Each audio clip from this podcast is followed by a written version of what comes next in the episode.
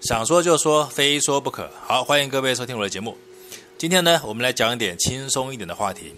不过呢，虽然说轻松了，但是呢，呃，我是希望大家当轻松的话题来听了啊。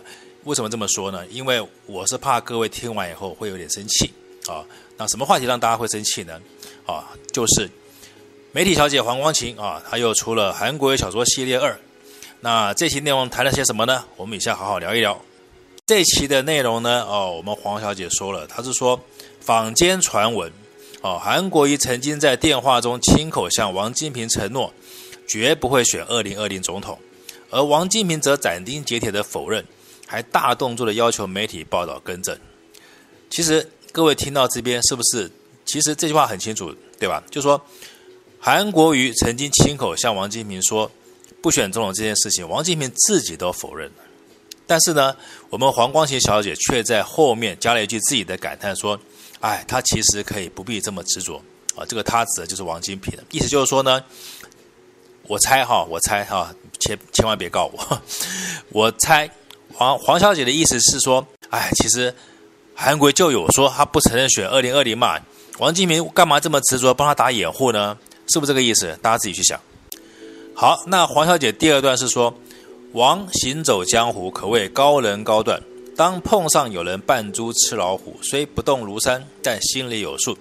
意思就是说，王金平呢，行走政治江湖多年了，已经是已经是技艺啊跟武功都非常高了，谁想要骗他也骗不了。所以呢，当有人扮猪吃老虎呢，他的武功已经高到说，表面上不动声色，让你以为我被你骗，但是其实心里有数哈，就这个意思。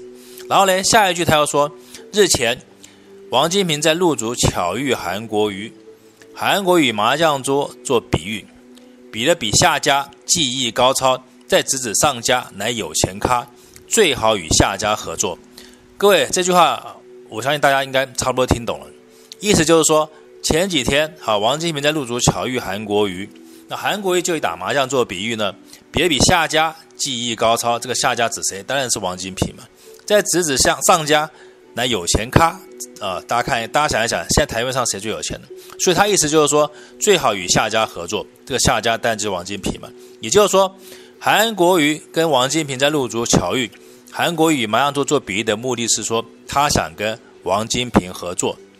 然后呢，这个黄小姐她最后就说：“我看老王这回不上当了，看谁技艺高超，谁有钱还说不定呢。”啊，这就是他的结论。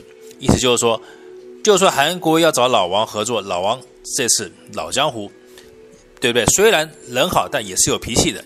你已经骗了我一次，不要再骗第二次了。所以说，你要想找我合作，门儿都没有啊！这是我解读了哈，各位看我解读的对不对啊？不对再来骂我。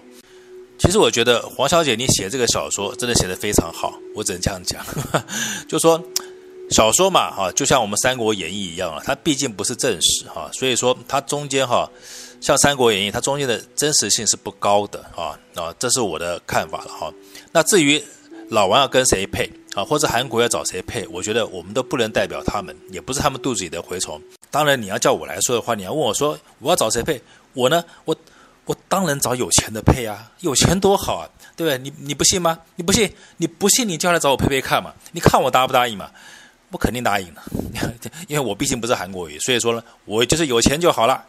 所以我觉得王金平要是有这种政治觉悟的话，他应该知道他现在跟谁合作最好，哦，而不是用这种比喻的方式，因为政治是很现实的嘛。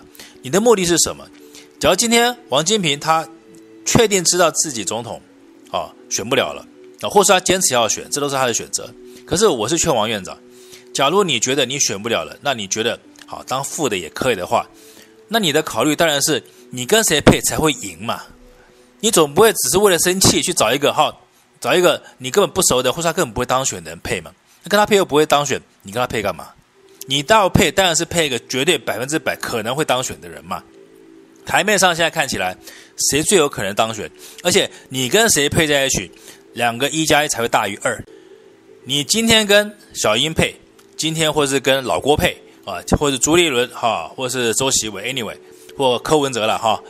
我觉得你既然是老香港，你就不要用赌的方式，就是说好，我赌赌看，我先跟谁配，然后我可以干掉谁。我觉得这样想是很傻的。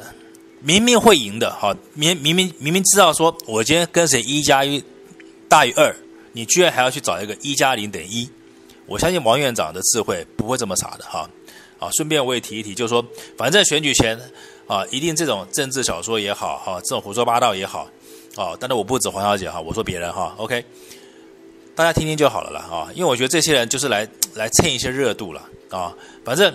闲闲在家里也没事做了嘛，那我但是我觉得他们这些人呢，不是忘记吃药就是放弃治疗了哈，所以大家听听就好，笑笑就好。所以我才说今天呢是个轻松的话题哈，大家笑一笑就好了。好，今天讲到这里，谢谢大家收看。